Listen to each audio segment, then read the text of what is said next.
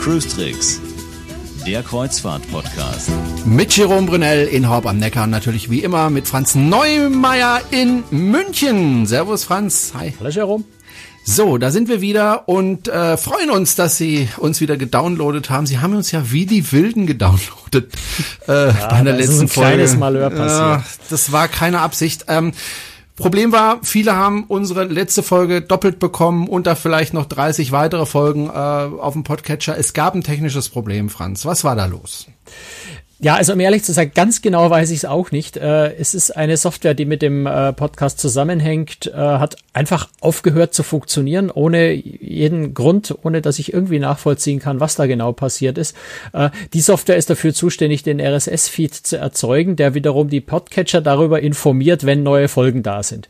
Ähm, das heißt, ich habe was Neues basteln müssen. Äh, dieser dieser RSS-Feed wird jetzt auf andere Art und Weise generiert und die Podcatcher kapieren leider nicht, dass das dieselben äh, Folgen sind, die nur mit einer neuen, äh, in einer neuen Datei drin liegen und haben die deswegen äh, ja als neue Podcast-Folgen verstanden, was es natürlich nicht ist.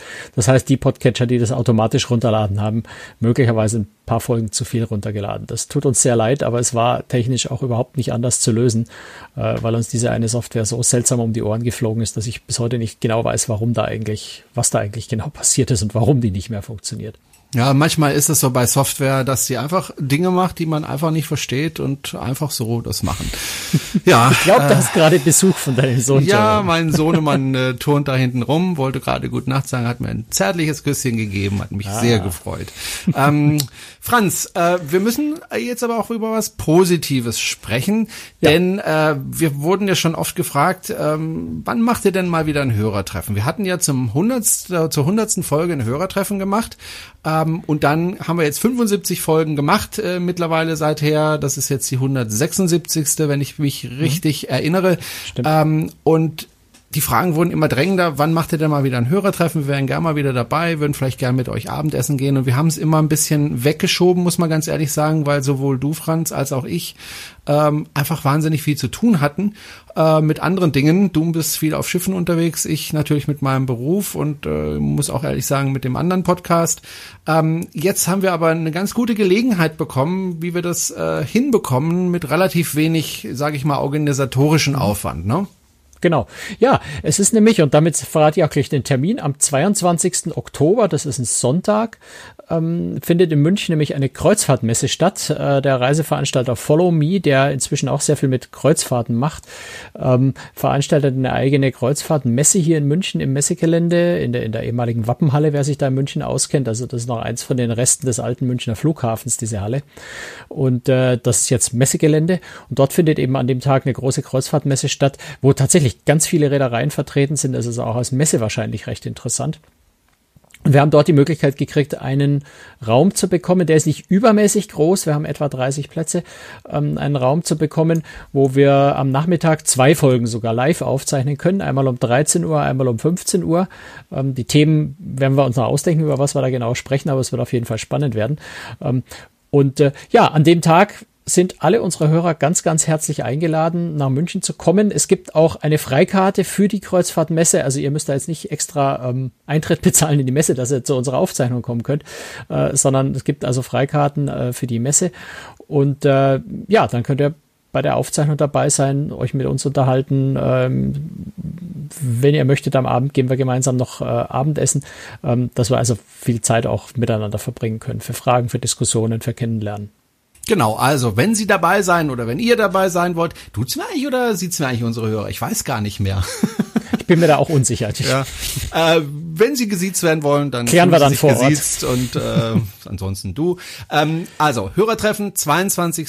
Oktober ähm, in München auf dem Messegelände Riem. Es gibt nämlich verschiedene Messegelände. Wir sind auf dem Messegelände Riem. Wenn Sie dabei sein wollen, dann sollten Sie sich anmelden, damit wir einfach planen können. Wir haben, wie gesagt, nur begrenzte Plätze und äh, müssen dann halt schauen, wenn mehr Leute kommen, müssen wir das aufteilen auf die beiden Aufzeichnungen und ansonsten kann man auch beide sich anschauen und anhören. Äh, wenn Sie dabei sein wollen, dann melden Sie sich einfach per Mail und äh, Franz, diesmal die Mailadresse, letztes Mal hatten wir es ein bisschen komplizierter, da war es ja das kleinste Hörertreffen der Welt. Diesmal ähm, wissen wir, es wird hoffentlich nicht das kleinste Hörertreffen der Welt. Ähm, an welche Adresse sollen die Leute denn schreiben? Da einfach hat aber ein, einfach an franz.krustrix.de da erreicht mich das. Ähm, einfach bitte mit Name, E-Mail-Adresse habe ich dann sowieso. Äh, und vielleicht auch noch die, äh, die Info dazu, ob ihr, ob sie äh, zum Abendessen bleiben wollen, mit wie vielen Personen, damit wir einfach äh, wissen, wie viele Leute kommen, dass wir gegebenenfalls, wenn es mehr werden, in dem Restaurant reservieren können. Weil wenn man irgendwo in einem Restaurant in München ähm, an einem Sonntagabend zur 25. aufschlägt, dann äh, zeigt einem der Wirt einen Vogel und hat schlicht und einfach keine Plätze. Insofern ist es relativ essentiell, dass wir wissen, wie viele Leute kommen, damit wir eben in dem Restaurant Restaurant Plätze reservieren können, weil wir sonst einfach in der Hinsicht in die Röhre schauen würden. Genau, und ich und äh, der Franz freuen uns, wenn wir sie persönlich kennenlernen können, weil es ja für uns immer so ein bisschen, wir wissen ja nicht, wer uns jetzt so genau zuhört. Manche melden sich ja per Mail, aber wenn man jemanden persönlich kennenlernt, finde ich, ist das eine tolle Sache. Ich werde dann auf jeden Fall nach München fahren, freue mich auf diesen Termin. 22. Oktober ist ja schon relativ bald äh, in etwas mehr als einem Monat. Ähm, also schnell anmelden und wir freuen uns auf Sie. Ja. Franz. Ansonsten vielleicht noch einen ganz kurzen Tipp für diejenigen, ja. die, die in München übernachten wollen, wenn sie von, von weiter her anreisen. Es gibt in der Nähe der Messe gibt's einige relativ günstige Hotels. Also ich glaube ein Aqua, ein Ibis, äh, ein Motel One. Ähm, also da gibt's mhm. einiges. Es äh, kann sinnvoll sein, sich tatsächlich vielleicht sogar direkt in der Messenähe einzumieten, weil von dort auch eine U-Bahn in die Innenstadt fährt, wer auch ein bisschen Stadt angucken will. Also das ist durchaus sinnvoll in der Ecke da draußen, weil es da auch relativ günstige, gute Hotels, brauchbare Hotels gibt. Und das ist, glaube ich, ein Sonntag, ne? Das ist Sonntag, ja. Also da haben wir, hatten wir leider nicht die Wahl. Ich hätte es lieber an einem Samstag gemacht, dass wenn man danach noch übernachten will, äh, das nicht in den Montag reingeht. Aber die Messe ist nun mal an dem Sonntag und das ist die Möglichkeit, die wir haben. Gut. Dann haben wir das geklärt. Wir werden dazu in den nächsten Folgen nochmal Mehres dazu sagen. Ich freue mich so. da sehr drauf jetzt. Ja, ich auch. Ähm, dann kommen wir zum äh, ja eigentlichen Thema dieser Sendung. Äh, das ist nicht, dass ich übrigens einen neuen Mikrofonständer habe, einen viel praktischeren, sondern dass du unterwegs warst, nämlich in Alaska. Und zwar warst du mit Holland America Line unterwegs, ne, Franz?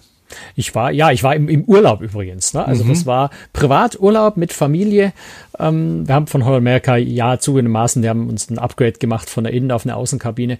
Ähm, ansonsten war das wirklich privat bezahlter Urlaub, anders als sonst viele Reisen, äh, die ich mache, die eher dienstlich sind, äh, haben wir uns das wirklich als Urlaub gegönnt. War auch keine ganz billige Angelegenheit, wenn man die ganze Reise zusammennimmt, was vor allem daran liegt, dass die Flüge im August Hochsaison äh, leider ziemlich teuer sind. Wir sind mit Condor direkt geflogen, was ganz angenehm ist, äh, von Frankfurt direkt nach Anchorage und zurück von Seattle sogar direkt nach München. Ähm, aber so ein Flug kostet leider einfach pro Person fast 1500 Euro. Das macht äh, so ein Urlaub verdammt teuer, wenn man dann noch eine Kreuzfahrt und ein paar Sachen drumherum äh, bezahlt. Aber es hat sich unglaublich gelohnt. Also diese Reise war einfach traumhaft schön. Okay, bevor du aufs Schiff gegangen bist, ähm, wenn ich jetzt das richtig im Kopf habe, bist du erstmal nach Anchorage geflogen und von dort aus dann erstmal Zug gefahren. Das ist ja was ganz Neues bei dir. Ja, aber muss man dort beinahe. Also Anchorage, ja, ist, ist der Ausgangspunkt. Von dort aus fährt nämlich, es macht nicht nur Holland America Line so, es macht auch Princess, Royal Caribbean, bieten viele an. Äh, Holland America hat die Besonderheit, dass sie da tatsächlich einen komplett eigenen Zug haben.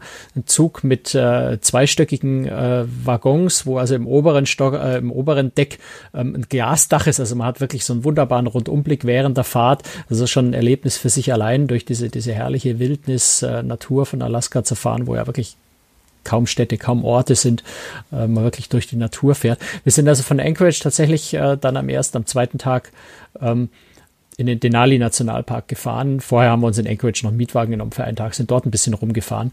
Ähm, aber dieser Denali Nationalpark, das war für mich schon ganz, ganz lange ein Traum. Ich war jetzt äh, schon ein paar Mal in Alaska, aber Denali habe ich noch nie geschafft. Früher und bekannt unter dem Namen Mount McKinley. Das ist also der höchste Berg in Nordamerika, der dort steht ähm, und heißt inzwischen Denali nach dem alten indianischen Namen.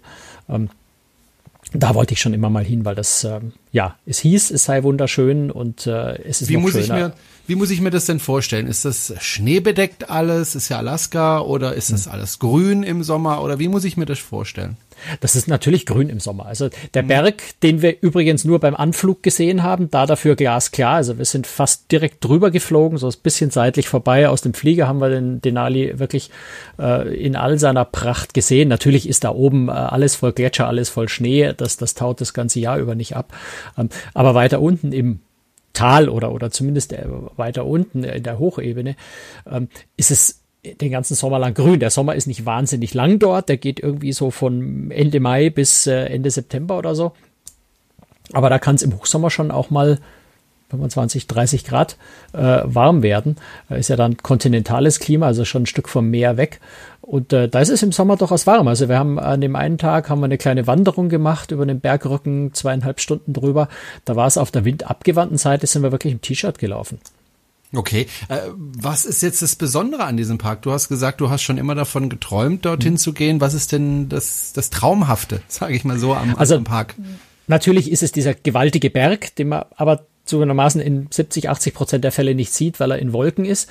Ähm, aber es ist eine, eine, eine vollkommen unberührte Natur ähm, du darfst also in den Park nicht mit dem Auto reinfahren oder mit ganz wenigen Ausnahmegenehmigungen. Das heißt, wenn du in den Park rein willst, kannst du entweder zu Fuß laufen, wobei das ist dann schon einfach sehr, sehr weitläufig, ähm, oder es gibt eben Busse von den Parkrangern, äh, mit denen du reinfahren kannst. Da gibt es geführte Tagestouren ähm, und es gibt Shuttlebusse, die zu bestimmten Stationen in dem Park führen, von wo aus du dann dich wirklich mit dem Zelt, mit dem Schlafsack auch über mehrere Tage hinweg auf Wanderungen äh, auf den Weg machen kannst. Also der Park ist frei zugänglich, du kannst Tag und Nacht dort rein.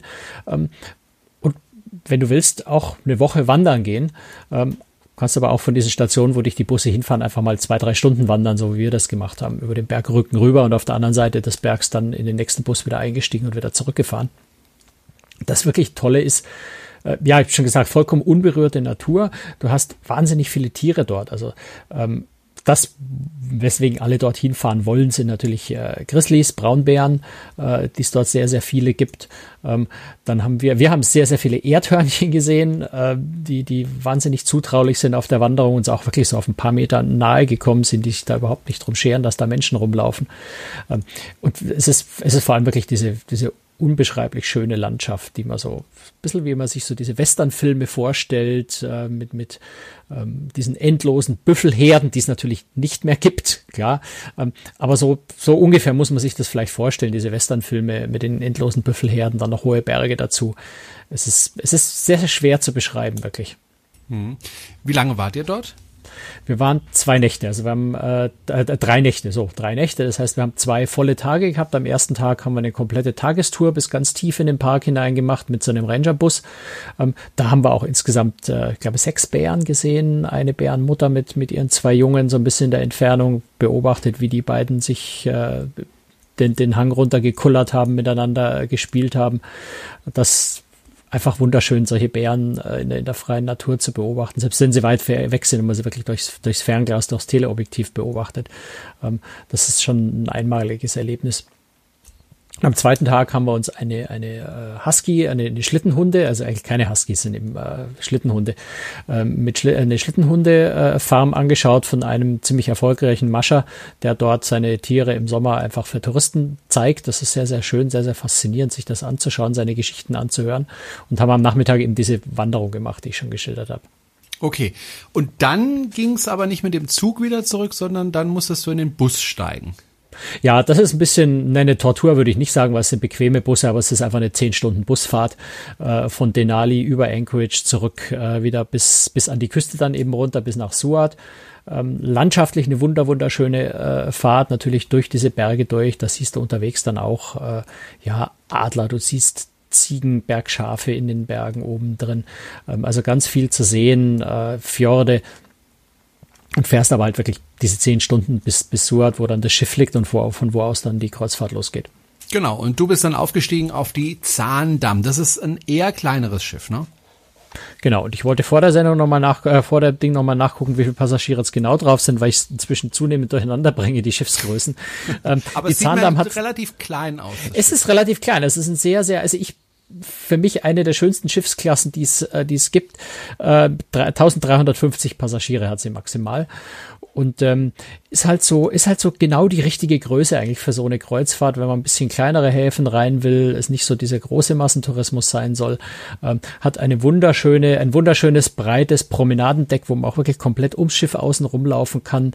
Äh, die meiste Zeit kann man auch vorne auf den, auf den, auf den Bug raus. Dort eine sehr große Fläche. Woher bei den meisten Schiffen darf man da heutzutage nicht mehr hin. Da vorne ist auf der Zahndamm wenn sie nicht gerade in schneller Fahrt ist, dass da vorne einfach der Wind zu stark ist, ist da vorne offen, so dass man da wirklich bis ganz nach vorne raus kann. Was gerade jetzt, wenn man zum Beispiel an den Gletscher hinfährt oder sowas oder auch die Hafenausfahrt in Suat ist sehr schön, da vorne zu stehen, ähm, so in den Sonnenuntergang rein. Ähm, das ist toll.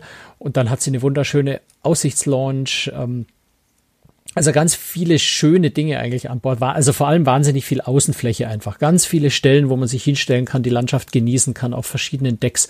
Ähm, am Heck kann man wirklich den gesamten Heckbereich vom, vom äh, Promenadendeck bis ganz, äh, ganz hoch auf Sonnendeck über Treppen jeweils hinten hochsteigen. Also das ist einfach ein ganz tolles Schiff, wenn, wenn viel Landschaft zu sehen ist. Mhm. Ich habe jetzt gerade noch auch selber nachgeguckt. Äh, es ist äh, ein niedriges Schiff, also zehn Decks hat es insgesamt, mhm. aber doch relativ lang mit 237 Meter. Das ist dann schon wieder mittelgroße äh, Länge, sage ich jetzt mal. Ähm, aber ein wirklich schönes Schiff. So stellt man sich eigentlich so ein Kreuzfahrtschiff vor, ne? Es ist so ein bisschen klassisch noch, so ja, ja. Es hat natürlich, genau. es hat äh, zum Beispiel ja auch so, einen, so einen, äh, das ist typisch für Holland America auf allen Schiffen, am Heck äh, oben nochmal eine, eine großen äh, Poolbereich, ähm, der also nach hinten hin offen ist. Das ist was sehr, sehr Schönes, gerade auch wenn man es ein bisschen ruhiger haben möchte, weg von dem großen, ja, so laut ist der Pool jetzt bei Holland America sowieso nicht, aber der Pool in der Mitte des Schiffs, ähm, der im Übrigen mit, mit dem Glasdach überdeck, überdachbar ist, also natürlich auch ideal äh, für, ja, jetzt beinahe gesagt, ideal für Alaska. In Alaska ist es durchaus manchmal auch warm. Also wir sind durchaus auch mit offenem Glasdach am Pool gefahren, weil es einfach schön warm war manche Zeit lang. Ähm, aber man kann sie eben auch schließen. Und ähm, es verteilt, also es sind nicht so wahnsinnig viele Stellen auf dem Schiff, wo du rumlaufen musst. Das ist im Prinzip sind es die Decks 4 und 5, die öffentliche Bereiche sind, wo also die ganzen Restaurants, Shops, ähm, all die Sachen sind. Ähm, und dann halt nochmal oben Sonnendeck, Pooldeck. Dazwischen sind, äh, wir sind eigentlich auch nur, ähm, na gut, das sind eins, zwei, drei, vier, fünf Decks mit Kabinen. Ähm, und das war's dann auch. Das heißt, es ist relativ überschaubar, aber trotzdem groß genug, dass du, äh, ja, du hast zwei Spezialitätenrestaurants, ein Italiener und ein, und ein Steakhouse. Ähm, und du hast äh, ein großes Hauptrestaurant auf zwei Ebenen, auch mit, mit schöner Glasfront nach hinten raus. Also du siehst von fast allen Plätzen wunderbar auch aufs, auf Meer raus. Ähm, und sehr viel mehr ist dann. Du hast diese wunderbare Aussichtslaunch oben, äh, die sehr groß ist, wo man also auch sich nochmal reinsetzen kann, wenn es einem draußen zu kalt ist und der Wind zu, zu stark bläst, äh, zum Schauen. Ähm, und eine Besonderheit, die ich bei Holland America ganz besonders mag, die wobei auf dem Schiff ein bisschen klein geraten ist, das ist dann auf den größeren, neueren Schiffen etwas größer. Ähm, das ist das Explorations Café. Das ist so eine Kombination aus Bibliothek und Lesesaal und, und Internetcafé und, und eben ein, eine Kaffeebar, wo du dir auch deinen Kaffee und kleines Gebäck oder, oder ähm, paar Häppchen äh, dir holen kannst. Also so ein, so ein wunderschönes, integriertes ähm, Bibliothek-Café, wo es einfach sehr schön ist zu sitzen und, und sich vielleicht auch mit anderen Passagieren zu unterhalten oder mal ein Buch zu lesen. Ähm, von daher so, so ein bisschen wie das Wohnzimmer eigentlich. Hm. Ich vermute mal schon allein aufgrund des Preises, ähm, das Publikum an Bord war eher älteres Semester, oder? Ja, man muss sagen, so teuer ist es nicht. Also ich, ich habe gesagt, es war eine der teuersten Reisen, die wir je gemacht haben, aber das liegt zum einen an dem wirklich teuren Flug. Ich meine, wenn du zu dritt bist und pro Person 1500 Euro, dann bist du bei viereinhalbtausend Euro nur, um dahin zu kommen und wieder nach Hause zu kommen. Ähm, und dann ist natürlich auch diese Denali Park Tour, die schlägt nochmal extra zu Buch. Die Kreuzfahrt an und für sich ist nicht so, ist nicht so übermäßig teuer. Ich habe die Preise jetzt nicht mehr genau im Kopf, aber wir sind sonst ja sehr viel Holland America, Norwegian, äh, mit Royal Caribbean, Norwegian sowas gefahren. Ähm, die Pre der Preisunterschied Unterschied ist jetzt nicht so riesig. Also beim äh, Royal Caribbean, wenn wir eine Balkonkabine fahren, dann entspricht das vielleicht etwa der Innen- oder Außenkabine bei äh, auf der auf der auf der Zahndamm. Also so riesengroß sind die Unterschiede da jetzt eigentlich nicht. Aber es stimmt schon, das Publikum ist ein bisschen ähm, na, älter würde ich nicht sagen, aber ein bisschen äh, gediegener, ein bisschen konservativer. Es ist also kein Partyschiff. Ja, es ist auch kein, kein, kein hippes, äh, junge Leute-Schiff, wo ständig an jeder Ecke Krawall und Animation und, und, und laute Musik, sondern es ist, äh, das ist das, was mir persönlich an Holland America allein eigentlich auch sehr gut gefällt.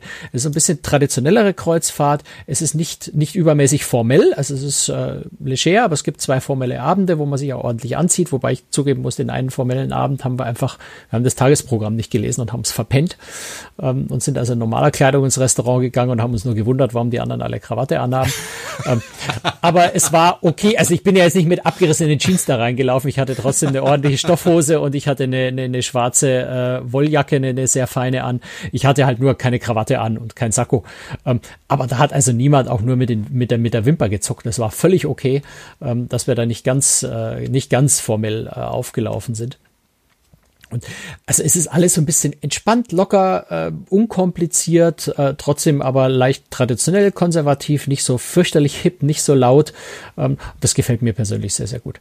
Mhm fantastisches Essen, das muss man einfach sagen. Richtig fantastisches Essen. Also insbesondere ja, es, wir, wir sind ja nicht im Luxusbereich und, und äh, eigentlich ist es im, im, oberen Massenmarkt oder im unteren Premium, je nachdem, wie man das definieren möchte. Und dafür ist das Essen wirklich sensationell lecker und wirklich fein. Und ich tut mir leid, Celebrity, ich, ich halte euer Essen sehr hoch, aber Holland America ist besser. Okay. Traue ich mich jetzt mal so zu sagen. Okay. Ähm, wobei es ja auch immer auch eine Geschmackssache ist. Ähm, manch einer wird es vielleicht anders sehen als du. Ähm, Ach ja, es ist auch, es ist auch so ein bisschen, äh, was natürlich an Wareneinsatz und sowas da ist. Du kriegst einfach mhm. bei Holland America noch einen Surf and Turf Hummer im Hauptrestaurant. Okay. Das gibt's sonst kaum mehr irgendwo. Ja. Also da werden einfach so diese alten Traditionen schon noch hochgehalten und und das ist nicht so dieses äh, jedes Jahr ein bisschen weniger, ähm, sondern da ist wirklich so die, die Dinge, die für Kreuzfahrt wirklich wichtig sind, da gehört eben zum Beispiel dieses Surf and Turf Restaurant für mein Gefühl einfach dazu. Ähm, das wird da eben dann nicht abgebaut. Und das ist schon ganz angenehm.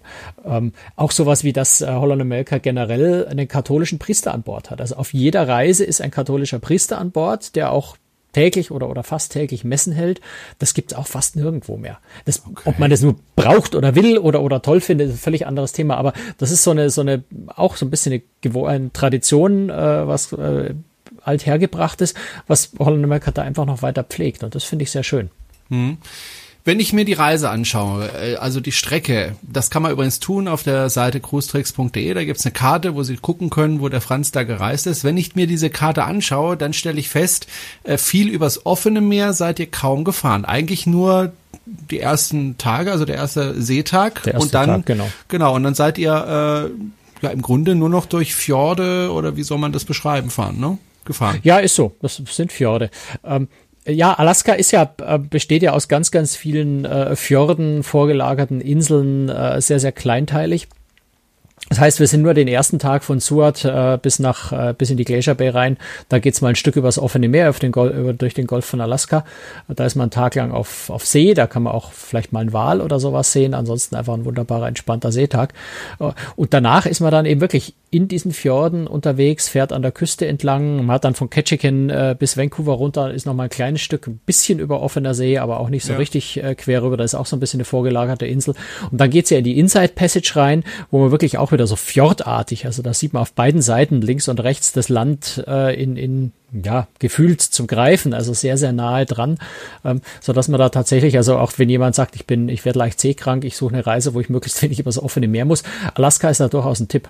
Okay, und äh, geendet hat die Reise dann in Vancouver, ne? In Vancouver, genau. Wir sind äh, da, genau, ja, von, von Alaska, also von Seward nach Vancouver, weil gibt ja, ich habe ja vor kurzem was über den Jones Act geschrieben, äh, so ein etwas seltsames, antiquiertes amerikanisches Gesetz. Eine Reise von äh, Amerika nach Amerika funktioniert ja nicht. Das heißt, es muss ja immer von Amerika nach Kanada oder von Kanada nach Amerika führen. Deswegen gehen ja viele Reisen eben von Seward nach Vancouver und nicht nach Seattle, was eigentlich irgendwie logischer wäre manchmal. Hm. Ähm, ich vermute mal, ich war ja noch nicht dort äh, in Alaska, habe ich nur durchs Fernsehen kennengelernt bisher. Ich vermute mal, da wo ihr dann auch von Bord gegangen seid, ähm, da habt ihr wahrscheinlich die Bevölkerungsdichte gerade mal verdreifacht, oder? Ähm, ja, nicht wir allein, aber zusammen mit anderen Schiffen auf jeden Fall, ja. Also es sind äh, relativ naja, kleine gut. Orte, oder?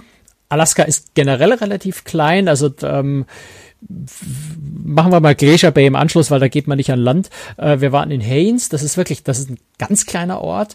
Äh, die meisten Schiffe, wir waren da als einzige und die haben auch nur in der Woche irgendwie so ein, zwei Kreuzfahrtschiffe. Ich bin mir sicher, ob nicht Holland America. Seaborn fährt, glaube ich, ab und zu hin, ansonsten fährt da kaum jemand hin. Die meisten fahren in das benachbarte Skagway. Ähm, dort gibt's wesentlich mehr Anleger, dort sind manchmal dann vier, fünf Schiffe gleichzeitig. Dort Dort wird's richtig voll.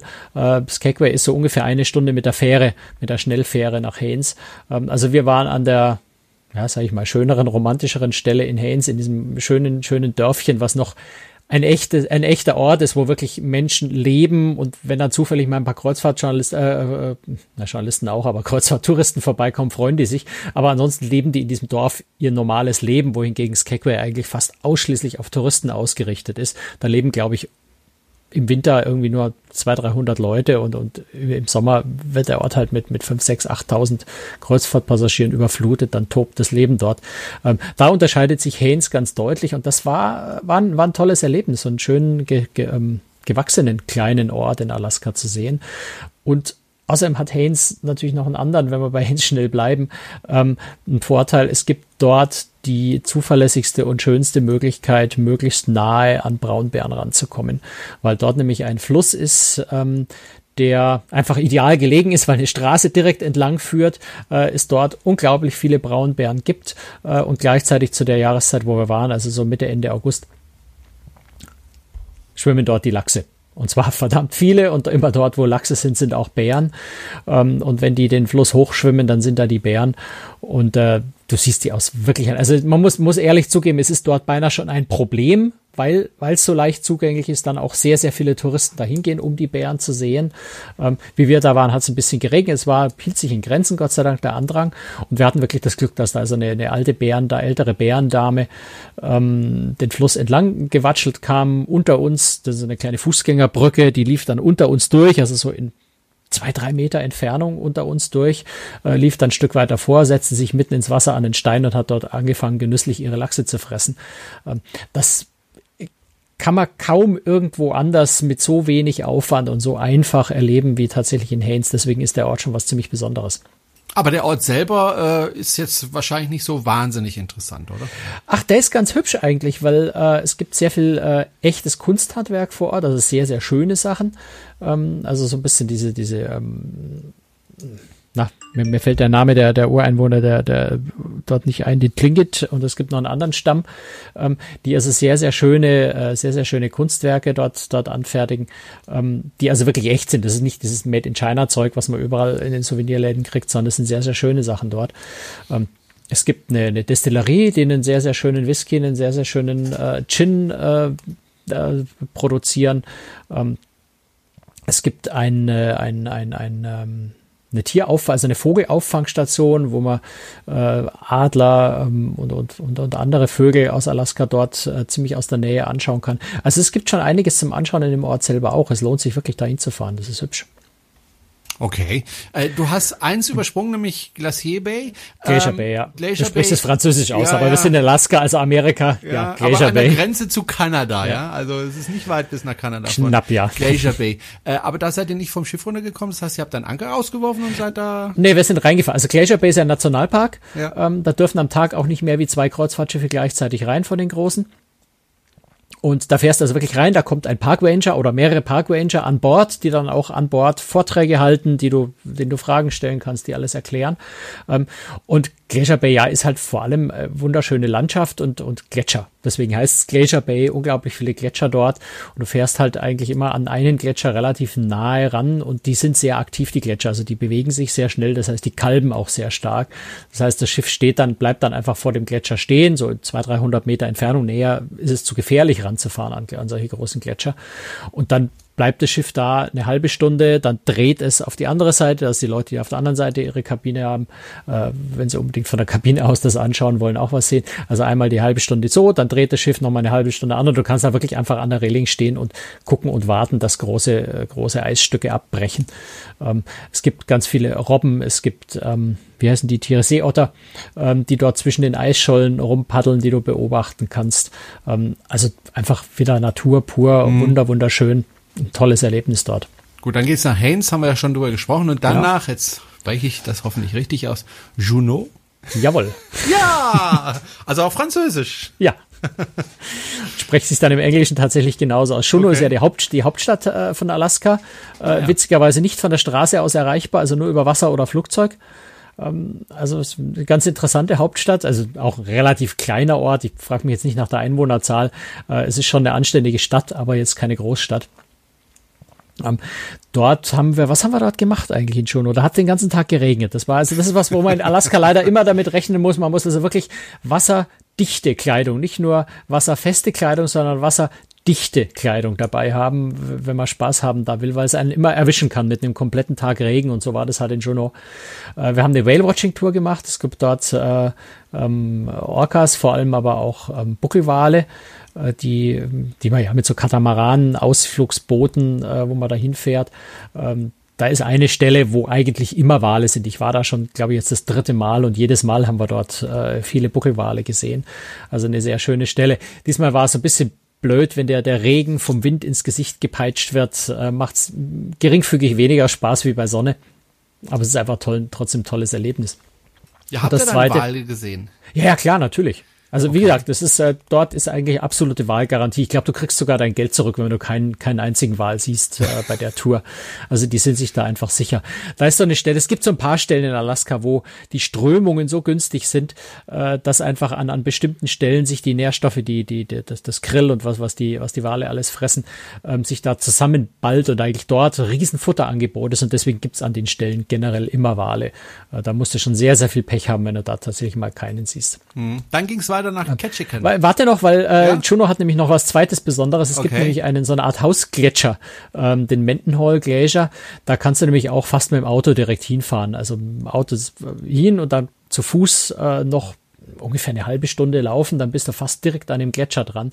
Deswegen ist der sehr, sehr beliebt, deswegen sind dort auch sehr viele Touristen, aber es ist einfach sehr faszinierend, so nahe äh, an den Gletscher ranzukommen. Das ist so ein bisschen wie in Haines mit den Bären, ist es dort mit dem Gletscher. Es ist kaum irgendwo so einfach und, und problemlos möglich, ganz nahe an den riesen Gletscher ranzukommen. Insofern ist das eigentlich eine ganz, ganz gute Kombinationstour, erst das Whale-Watching zu machen und dann noch zu dem Gletscher zu laufen, sich dort ein bisschen Zeit zu lassen. Das ist sehr schön da. Okay, aber dann ging's nach Ketchikan. Genau, dann sind Und wir nach ich Ketchikan kann gefahren. mir vorstellen, dass die Fahrt dorthin wunderschön gewesen sein muss. Ähm, naja, viel davon ist natürlich über Nacht. Also von den, von den Fjorden siehst du da jetzt nicht so wahnsinnig viel. Ähm, du kommst halt dann am nächsten Morgen äh, nach Ketchikan rein. Und ähm, Ketchikan, ja, Ketchikan ist so eine Stadt, die so ein bisschen wie Skagway. Äh, Ketchikan ist ähm, ein bisschen historisch gewachsen, also da gibt's auch ein paar historische Gebäude, die ganz schön sind, die sich lohnt anzuschauen. Aber es ist vor allem äh, ein, ein riesen Massenandrang. Also in Ketchikan sind immer mehrere Schiffe gleichzeitig da. Das ist sehr, sehr auf, auf Kreuzfahrttouristen ausgerichtet, ähm, so dass man also, wenn man vom Schiff runtergeht, erstmal so in einer von diesen klassischen Touristenfallen ist und sich vorkommt wie in, in der Karibik, in einem von den großen Häfen. Das sind die ganzen großen Touri-Läden wie Diamonds International und äh, wer nicht alles sonst immer dort ist, wo mehr als 10.000 Kreuzfahrtpassagiere im Monat vorbeikommen.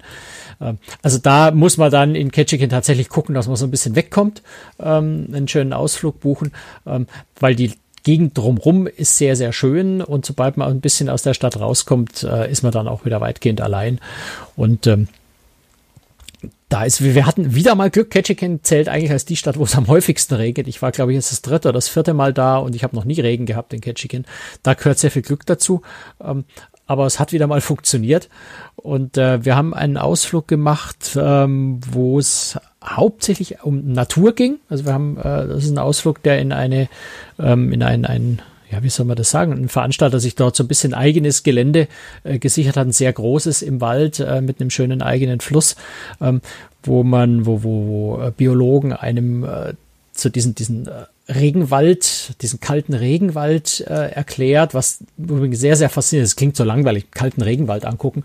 Ähm, also diese unglaubliche Vielfalt an Bäumen, an Arten, auch wie diese, wie diese äh, Wälder ähm, die, wie dieses Ökosystem da funktioniert, nämlich sehr, sehr stark abhängig von den Lachsen, die es dort ja in sehr großer Menge gibt. Lachse sind die absterbenden Lachse, die, also die schwimmen ja am Ende ihres Lebens, schwimmen die das letzte Mal an die Stelle, wo sie selber äh, äh, geschlüpft sind aus ihren Eiern, äh, schwimmen dorthin, legen ihre eigenen Eier ab und sterben dann. Und äh, diese absterbenden Lachse sind tatsächlich mehr als ein Drittel äh, des Düngers für diesen Regenwald. Also ganz, ganz faszinierende Zusammenhänge, die man sich so eigentlich gar nicht äh, erträumen lassen könnte, dass ein, ein Wald Lachse als Dünger hat. Also ganz faszinierende Zusammenhänge. Also spannend, sich das anzuhören. Aber es gibt einfach auch viele Tiere dort. Ne? Also wir haben Graureiher gesehen, wir haben ganz viele äh, Weißkopfseeadler dort auch aus ziemlicher Nähe gesehen äh, und wir haben Schwarzbären gesehen. Äh, Schwarzbären gibt's dort unglaublich viele. Und äh, während wir da so durch den Wald gewandert sind, hat unser Führer plötzlich so nur ganz langsam die Hand gehoben und den, den Finger an den Mund gelegt und sagt still hat so ein bisschen nach vorne gezeigt und dann stand da so in geschätzt 70, 80 Meter Entfernung von uns stand ein Schwarzbär mitten auf unserem Weg. Huiuiui.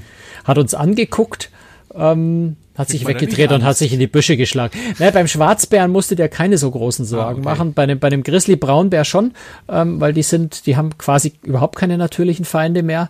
Äh, und Braunbären sind zum einen neugieriger, zum anderen auch ein bisschen aggressiver. Also bei den Braunbären müsste man dann schon, also bei so einer, bei so einer kurzen Distanz von wirklich nur noch äh, weniger als 100 Meter, müsste man dann schon als Gruppe sich zusammenstellen, sich groß machen, schreien, anfangen, den Bären möglichst äh, verjagen und hoffen, dass er sich verjagen lässt. Ein Schwarzbär ist da eher ein bisschen zurückhaltend und, und nicht angriffslustig.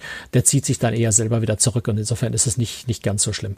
Ähm, und der hat dann wirklich, der hat uns angeguckt, wir haben ihn gesehen, er hat sich weggedreht, hat sich in die Büsche geschlagen und, und war wieder weg. Äh, wir haben ihn dann noch zweimal gesehen. Auf der anderen Seite von dem Fluss drüben ähm, kam er nochmal aus den, aus den Büschen raus und hat ein bisschen geschnuppert und geschaut und lief dann ein Stück weiter vor und ist dann äh, irgendwo den Hügel raufgelaufen und war wieder weg. Ähm, aber das ist natürlich schon einfach wunderschön, wenn du in der Natur solchen Tieren begegnest, die da also wirklich ja frei leben, auch wenn es so, so ein halb abgesperrtes Gelände ist für diese Touren. Ähm, aber es ist freie, unberührte Natur, wo diese Bären sich frei bewegen drin. Und das ist schon ein sehr, sehr schönes Erlebnis, solche Tiere zu sehen. Danach ging es mit dem Schiff weiter, erstmal so ein bisschen über offenes Meer, haben wir ja vorhin schon gesagt, gesagt äh, dann durch die Inside Passage bis nach Vancouver. Ja, offenes Meer da auch wieder mehr oder weniger bei Nacht. Ja. Ähm, okay. Ähm, obwohl, nee, wir sind am nächsten Morgen auch noch, das ist eine relativ wie, lange Strecke. Wie ist denn ähm, da, wie ist es da eigentlich mit den Wellen? Also schaukelt da das Schiff oder ist es da relativ ruhig? Das kann schon ein bisschen unruhiger werden, das kommt natürlich aufs Wetter an, aber äh, tendenziell ist es dort eher ruhig, weil es ist ja so ein bisschen geschützt wenigstens und relativ küstennah. Das kann schon mal unruhig werden, äh, aber bei uns nicht. Also wir hatten wunderbare glatte See. Es hat ganz sanft so ein bisschen geschwankt, was eigentlich sehr angenehm ist. Und ansonsten ist es da tendenziell ruhig. Und sobald man dann wieder in der Inside Passage natürlich drin ist, ähm, also im Prinzip so ein schmaler Kanal zwischen einer großen vorgelagerten Insel und dem, und dem kanadischen Festland, ist es ganz eine, ruhig. Ne? Da ist Spiegel, Flusskreuzfahrt, oder? Das ist fast so ein bisschen wie eine Flusskreuzfahrt, ja, auf jeden Fall. Es ist halt wie enge Fjorde, du hast äh, Wälder, bewaldete Berge rundherum äh, auf beiden Seiten. Und ist eine sehr, sehr landschaftlich einfach auch eine sehr, sehr schöne Fahrt. Äh, und auch dort gibt's wieder mindestens eine Stelle, eigentlich mehrere Stellen, aber eine Stelle, wo wir dann tatsächlich Orcas ganz viele gesehen haben. Also tatsächlich wieder einige Stellen, wo man auch Wale sehen kann. Auch ein paar Delfine haben wir gesehen oder, oder Schweinswale vermute ich, dass es waren. Ähm, aber vor allem Orcas, also die haben da in der, in der Abenddämmerung oder kurz, kurz vor Sonnenuntergang äh, waren da wirklich viele Orcas bei der Jagd, die man da beobachten konnte. Das war, war sehr, sehr schön. Also direkt vom Kreuzfahrtschiff aus. Das ist ja wirklich sehr, sehr selten, aber in Inside Passage geht das. Okay, und äh, in Vancouver bist du dann gleich in den Flieger gestiegen oder hattest du dann noch Zeit, dir die Stadt ein bisschen anzuschauen? Nee, Vancouver waren wir früher schon mal, deswegen haben wir diesmal entschlossen, weil wir wollten noch Freunde besuchen in Seattle.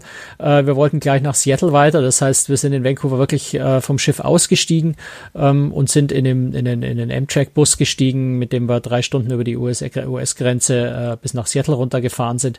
Äh, also von Vancouver haben wir diesmal nichts gesehen.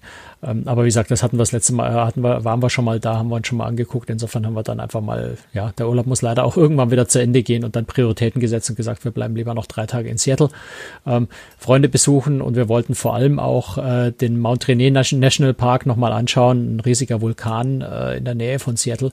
Den haben wir nämlich schon mal probiert, dorthin zu fahren, weil das dort wirklich sehr schön ist äh, und mussten das letzte Mal dann, weil ein dermaßen unglaublicher Wolkenbruch über uns runtergegangen ist, abbrechen den Versuch und wieder zurückfahren.